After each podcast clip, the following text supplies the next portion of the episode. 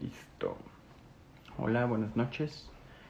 Un poquito de retraso hoy, pero como cada domingo, reseña semanal.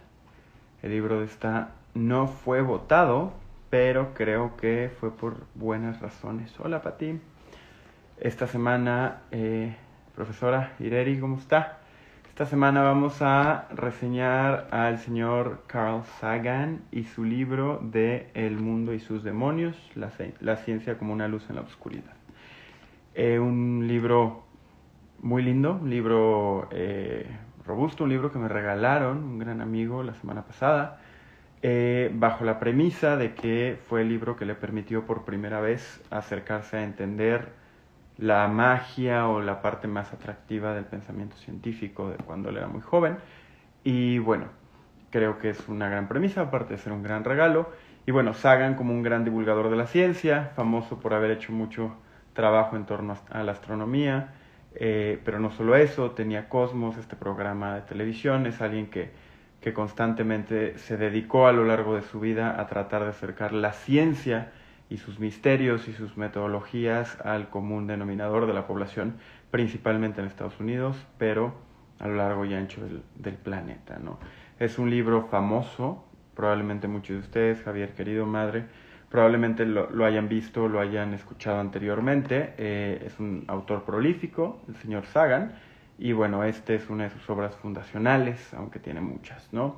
Es un libro de 466 páginas, editado originalmente en el 95, eh, poco después de la caída del régimen soviético, y ahorita les voy a platicar por qué eso es importante, y eh, que tiene 25 capítulos, y que en estos capítulos recorre distintas aristas de cómo el obscurantismo y cómo el pensamiento que no hace gala o incluso confronta el pensamiento científico es eh, siempre una amenaza a la calidad de vida, al desarrollo de la especie, al desarrollo de sus sociedades, al desarrollo de sus democracias, ¿no? Entonces, está lindo. Eh, ese es más o menos el contexto general. Los últimos capítulos los escribe con, con su esposa, que también era académica, que también estaba muy involucrada en cuidar que la ciencia se usara de buena forma, sobre todo en lo que tiene que ver con la investigación espacial, porque ahorita ya lo damos medio por sentado y los aquí presentes estamos experimentando la vida al mismo tiempo que Elon Musk está mandando cohetes privados a la Luna, eh, bueno, al espacio, pero en los momentos que estaba eh, sucediendo esto, pues el señor Sagan se encontraba con una visión del espacio bastante distinta a lo que es ahora, sobre todo respecto a la manera como se difundía a las personas, ¿no? En una época en la posguerra, después de la Primera Guerra Mundial, donde los miedos de la Guerra Fría y donde distintas amenazas daban pie a que la sociedad como tal estuviera metida en una visión bastante más supersticiosa, bastante más propensa a caer en, en, en, en ideas de lo, de lo paranormal y demás, ¿no? Entonces, eso es más o menos el marco ¿Para quién es este libro? Para la población en general. Solo hay un capítulo donde trata, porque es un salvaje, de explicar las ecuaciones de Maxwell, eh, y es casi al final. En términos generales es un libro de divulgación, es un libro de defensa o busca defender la ciencia, pues no por nada se llama La ciencia como una luz en la oscuridad. Eh, es un libro que está pensado para cualquier persona. Es un libro muy pro-yankee, es un libro que exalta mucho los valores americanos, pero que no se queda únicamente en la visión occidental americana, sino que trata de ahondar eh, en distintas formas de atender a la experiencia de la vida y confrontarlas o contrastarlas más bien con el pensamiento científico moderno y sí muy occidental. ¿no?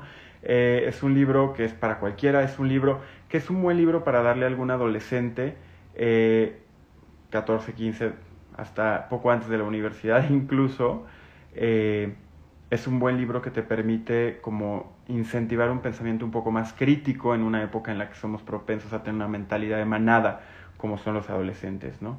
Dice Yera, mi papá lo ama. ¿A Sagan o el libro? O los dos, supongo que los dos. Se, era un tipazo el señor Sagan. Se, recordar que él fue el que estuvo encargado de designar qué cosas de los humanos íbamos a mandar en la cápsula que se fue de cara a salir de nuestro sistema solar. Eh, entonces a él le tocó coordinar qué debería de llevarse de lo humano fuera de, de nuestro rango, ¿no? Eh, entonces, es un libro que es un buen libro para adolescentes, para personas propensas a caer en la superstición. Es un libro eh, que creo que le puede funcionar a los padres, a los educadores.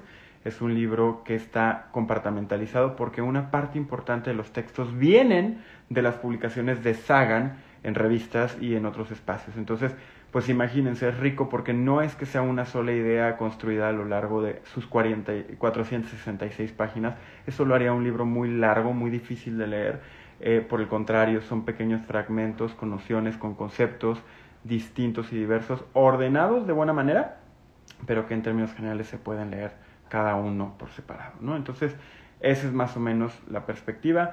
¿Qué me gustó del libro? Me gusta del libro su intención, ¿no? Habla de cómo eh, inicia hablando del rol que jugaron sus profesores, del rol que jugaron sus padres, más allá de sus condiciones materiales que no eran necesariamente caudaladas, para meterle a él dos semillas. Por un lado, la semilla del asombro y por otro lado, la semilla del escepticismo. Y encontrar ese balance es lo que él plantea que está en el corazón del pensamiento científico y del amor a la ciencia. Entonces, eso me gusta mucho. Es un libro que tiene una intención de, francamente, impactar positivamente en la vida de las personas, sobre todo en lo que él entendía que era la amenaza constante de un pensamiento eh, esotérico, de un pensamiento retrógrada, de un pensamiento propenso a acabar con las libertades de las personas.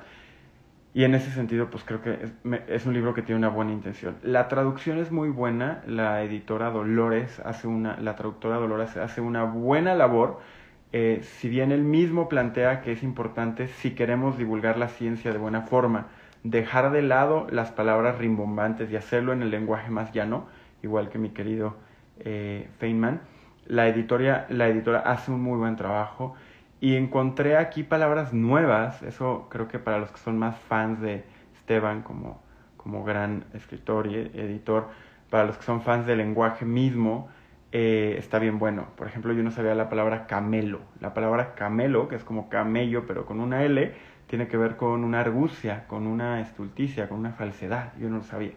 ¿no? O los bulos, que bueno, cada vez están más de moda, pero cuando el libro se publicó por primera vez, pues el bulo es un fake news, esa es la palabra en español, ¿no? Entonces es un libro que, que lingüísticamente es muy rico, porque no solo aprendes palabras nuevas asociadas a la ciencia, sino que son palabras nuevas sin ser palabras mamonas, sin ser palabras sesquipedálicas, que es el término que se utiliza para hablar de quien tiene este afán de usar palabras incomprensibles con tal de hacerse pasar por alguien muy culta o muy culta, muy culto, ¿no? Entonces, eso me gustó mucho del libro ¿Qué no me gustó del libro? Ah, tercera cosa que me gustó del libro. En algunas de las reseñas anteriores yo era un poco crítico de poner a la ciencia como la nueva dogma, ¿no? Eh, me parece que un reto que, que no se veía tan, eh, tan evidente en la época en la que Sagan escribe el libro del mundo y sus demonios era que la ciencia se volviera dogmática, porque los mecanismos de distribución de la ciencia y de sus hallazgos no eran los que tenemos hoy en día. Había todavía un proceso un poco más sencillo eh, y al mismo tiempo más, eh, más robusto de, para evitar que la ciencia llegara a, las manos de las personas y se usara como un arma. Y lo, hemos, lo platiqué en reseñas anteriores. En el caso del COVID, la ciencia pues se usaban algunos estudios para validar un punto de vista u otro, pero la ciencia no es el estudio, sino el cuerpo de estudios que constantemente buscan invalidarse a sí mismos para acercarse un poco más a la verdad. Entonces yo hablaba de cómo la ciencia hoy en día presenta el reto de que cualquiera la puede usar para validar, sacándola de su propio ecosistema, la vuelve un arma en contra del pensamiento científico. Entonces, en ese sentido, me gusta, eh, me gusta que el libro eh, pues trata de de enseñarnos el valor del método y proteger a la ciencia en sí misma. Que no me gustó tanto, es una visión muy americana. Muchos de los ejemplos son muy pro Estados Unidos y él lo dice en un par de, capítulos, pero no se lo sacude, es decir, no le pesa tanto poner en el centro de, de la discusión a la ciencia, si bien no como un patrimonio de Estados Unidos, porque en algún punto incluso dice que la ciencia no puede pertenecerle a ningún país, sí se echa unos capítulos donde critica a los científicos soviéticos y a los chinos. Y sí de repente pareciera que los científicos que se prestaron al servicio de la guerra en Estados Unidos pues tuvieron que haber tenido mejores consideraciones éticas, pero pues ni modo era la guerra, ¿no?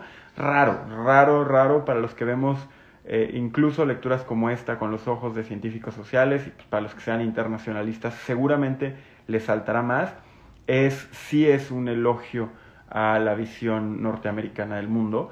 Eh, y bueno, el último capítulo cruza la ciencia con la democracia y establece que son casi indivisibles en sus principios una democracia funcional con la ciencia en su mejor expresión. Entonces, pues claro, si para él, el señor Sagan, la ciencia es eh, tan perfecta y la democracia norteamericana era la mejor expresión de un sistema de gobierno para la gente, para, para las sociedades en su conjunto, pues para él casi casi está defendiendo una con otra, ¿no? Te digo, Pedro, para que escuches, Juan. Entonces eso no me encantó, porque aunque creo que es válido, eh, pues a lo mejor yo lo estoy viendo ya que pasó el toro, ¿no? Lo estoy viendo a 25 años de haber publicado el libro y lo estoy viendo a una semana de haber visto cómo la democracia de Estados Unidos pues no es tan perfecta como me la vendieron en la carrera y no es tan perfecta como durante 20 o 30 años eh, por lo general los medios nos la ponían, ¿no? Entonces, pues sí quiero ser yo mismo en ese sentido autocrítico de que mi visión no es objetiva porque lo estoy criticando con herramientas y con una visión y con una perspectiva que él no tendría por qué prever que iba a ser estudiado su texto, ¿no? Pero bueno, por eso lo tomé con, con ciertas reservas.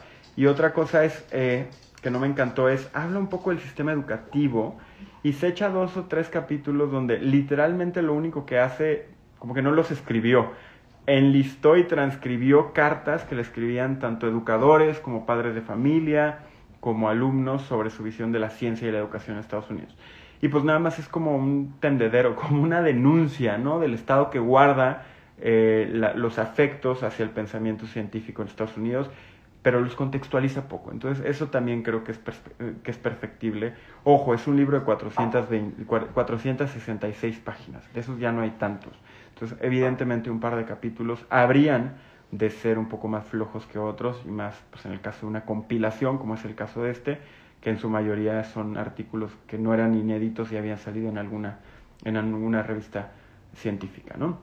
Entonces, bueno, ese es el marco general eh, y me voy rapidísimo tratando de sacar la idea otra vez. Lo intenté la semana pasada, llegué a la mitad, en este trataré de llegar un poco más adelante en sacar la idea central de cada uno de los, de los capítulos sin aburrirles y circunscribiendo a la media hora que suele ser el tiempo que dura esta reseña de los domingos que comparto con ustedes. Gracias a quienes se han conectado, Fernando, Rubí querida. Eh, pues se los platico. El primer capítulo se llama Lo más preciado y dice que lo más preciado de la ciencia, la idea central no es el resultado de la ciencia, sino el método. ¿No? Lo valioso de la ciencia no es que nos da más o mejores verdades, es que nos permite acercarnos mejor a la verdad. ¿Qué tal? Bien, ese es el primer capítulo y es el más largo y está súper resumido, de forma creo que útil. El segundo capítulo se llama Ciencia y Esperanza y un poco lo que hace es contrastar cómo en su época, en la época que escribe el libro, nuestro afán de acceder al mundo y entenderlo nos dio cabida a un chorro de charlatanes, al New Age, que lo critica mucho, a la ciencia como paracientífica, ¿no? Todo tipo de, de estulticias, otra vez, de, de falsas explicaciones, muy a la Jaime Maussan veámoslo así, ¿no? Muy al tipo de ciencia que hace Jaime Maussan. En el, segundo capítulo eh, dice que, que, pues no, no es así y que el problema es que la ciencia te permite tener distintas hipótesis en la cabeza y ser capaz de aprender a contrastarlas contra los hechos y la, la pseudociencia te dice lo contrario, te dice esta es la verdad y solo a partir de esa verdad tienes que empezar a hacer que los hechos cuadren casi como sucede con las teorías de la conspiración. Las teorías de la conspiración, si tú asumes que los demócratas son una red de pedrastas, todo lo que sucede en Estados Unidos, como el caso de la conspiración de QAnon, pues acaba eh, cuadrando en torno a esa verdad. Hace una crítica somera en este capítulo a la religión organizada, pero no se va frontal. En ningún punto en el libro se va frontal contra la religión, aunque sí se va frontal contra unas maneras, algunas maneras como la religión a lo largo de la historia, sobre todo en el medievo, eh, pues hicieron casa de brujas y mataron personas y eh, perseguían el pensamiento disidente que buscaba explicar de una forma distinta, que no fuera un designio divino, la realidad. En el tercer capítulo se clava es el más ñeñe, se llama El hombre de la luna y la cara de Marte y se va a fondo a explicar por qué lo que creíamos por medio de la superstición de la Luna y Marte no era. Y bueno, a nosotros ni nos toca porque no vivimos la época que él vivió cuando escribió el artículo, donde se puso muy de moda creer que había marcianos. Ahorita decimos marcianos para decir cualquier criatura extraterrestre, pero la mayoría de los aquí conectados no reflexionamos sobre el hecho de que se les dice marcianos porque hubo una época en la que la sociedad creía haber visto canales y ciudades construidas en Marte. No una, no dos, porcentajes importantes de la población en la Guerra Fría creyeron sobre hipótesis que planteaban que había extraterrestres que nos visitaban, que venían a ser figuras circulares en los, campos de, en los campos de cultivo y que con suficientemente buenos telescopios ibas a poder ver su civilización en Marte. ¿ok? Entonces, ese es el tercer capítulo y el cuarto se va a decir, y hay quien no solo cree que en Marte viven los marcianos, sino que estamos dispuestos como sociedad a creer en las abducciones. Se clava durante tres capítulos a entender cuál es el pasado o el origen histórico de las abducciones y todas estas alucinaciones que muchísimas personas, sobre todo en Estados Unidos, creían haber vivido y cómo esto viene desde una tradición, tradición interesante griega. Los griegos, Platón incluso habla de los demonios, ¿no? La eudemonía, el que venga un buen demonio a poseerte.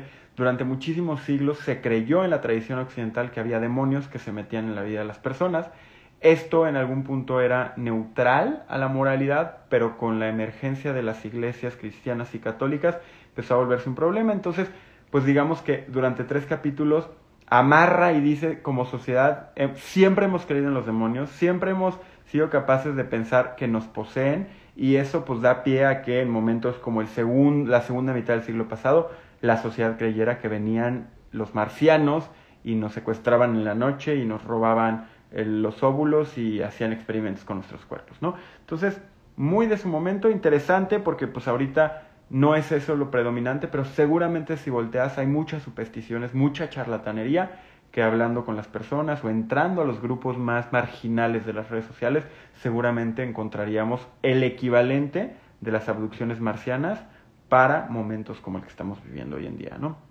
Y habla de la terapia, critica la terapia, me llamó mucho la atención, el señor Sagan no cree en, en la psicología, hace un, una selección un poco interesante para criticar a Carl Jung, para criticar al psicoanálisis y en general dice que el problema de la terapia es que te siembran o te pueden sin darse cuenta los terapeutas, Celia querida, Fabi, eh, te pueden sembrar recuerdos. Entonces también te dice, no es muy científico. Como no puedes falsear, todo el proceso de aproximación a la verdad por medio de la terapia, por definición es anticientífico, ¿no? Entonces, pues me llamó la atención que le diera pie a eso. Hoy en día la terapia como que coexiste con un pensamiento tecnológico, científico y de avance, pero el señor Sagan seguramente estaba muy en contra eh, y lo hizo saber en su, en su libro. Después platica del sutil arte de, de, detectar camelos, que como les decía, camelo, yo pensé que era un error de dedazo, en el libro, pero no.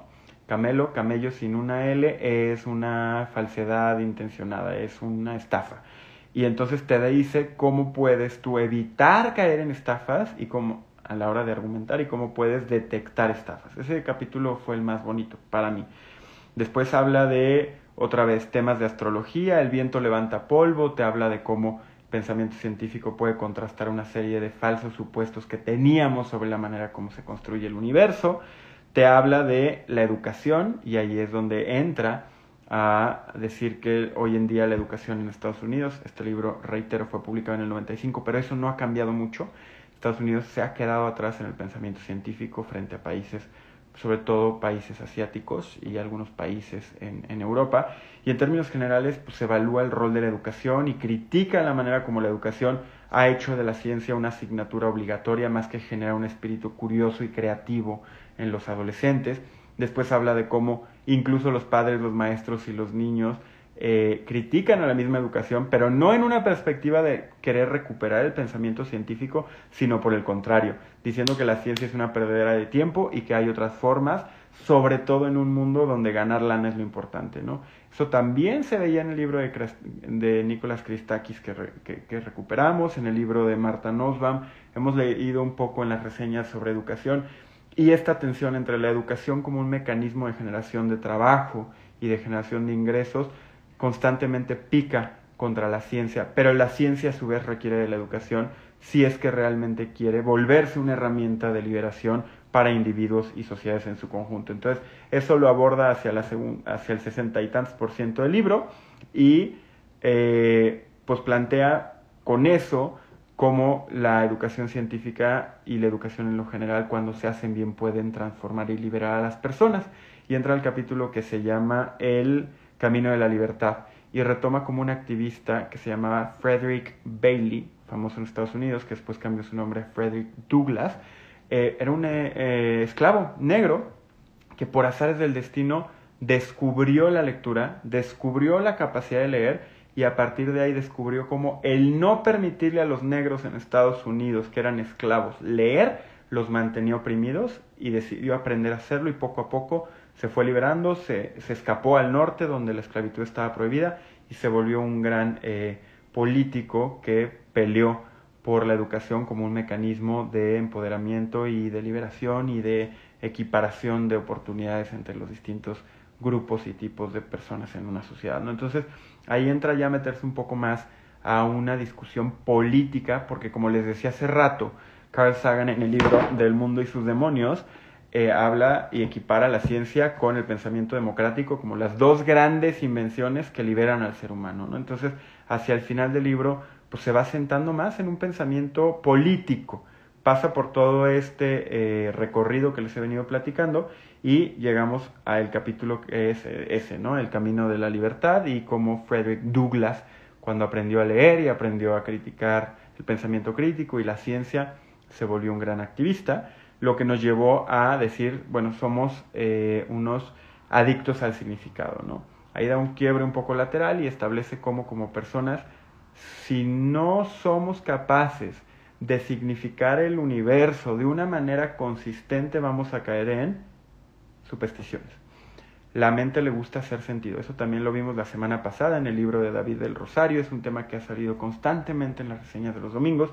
A la mente le gusta procurarnos una existencia ordenada y placentera. Y en ese sentido, cuando no puede hacer sentido las cosas, va a estar dispuesta a creer lo primero que se le ponga enfrente. Y por eso para, para Sagan es importante que hagamos de la educación un mecanismo que nos permita liberar a las personas y entregar formatos de significado que no sean eh, bulos, que no sean inventos, que no sean eh, charlatanerías al servicio de instituciones o de personas que lo único que quieren hacer pues es mantener a los individuos, a las mujeres, a los hombres en, en un estado de obscuridad o de sumisión. Y ya de bajadita en el cierre del libro, habla de Maxwell y los bichos raros en una defensa del pensamiento científico no productivo. Eso no lo dice así, pero yo sí lo digo porque es mi agenda y es sabido, ¿no? Se sabe. Para mí el equiparar toda la creación humana con una oportunidad de producir me, genera urticaria.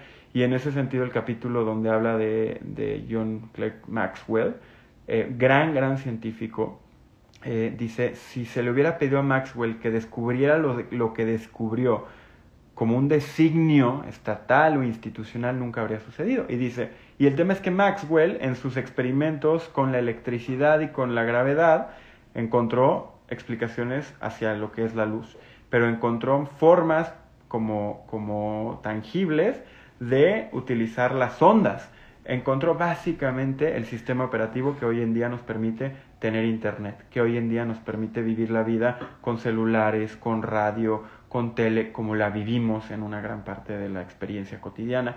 Dice Maxwell, aparte de que creó el demonio de Maxwell, googleenlo, es uno de los conceptos más bonitos, indispensable para el mundo de la informática.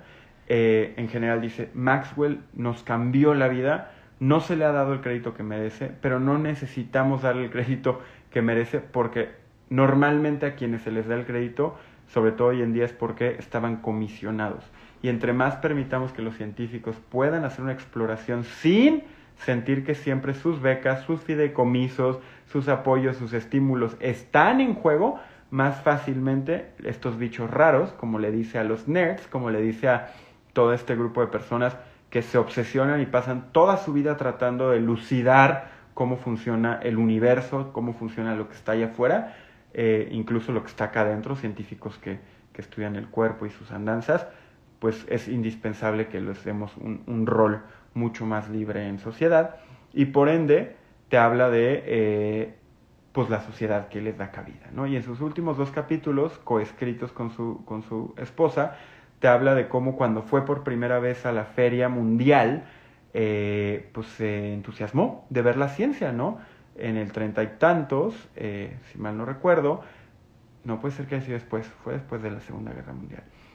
No me acuerdo, pero bueno, en la guerra, en la Expo Mundial que sucedió en Nueva York, él celebra que la ciencia haya tenido un rol predominante, porque el tema de la Expo Mundial fue el futuro, ¿no? Y en un mundo que estaba dolido por la guerra, por la, por la destrucción, pues la posibilidad de pensar en un futuro era maravillosa, pero no solo eso, para alguien como él, Sagan, que era muy joven en ese entonces, la ciencia y el futuro en un espacio físico le abrieron los ojos de que por medio de ella se podía acceder a un mejorar la calidad de vida de las personas eh, y mejorar el futuro en general de todos nosotros.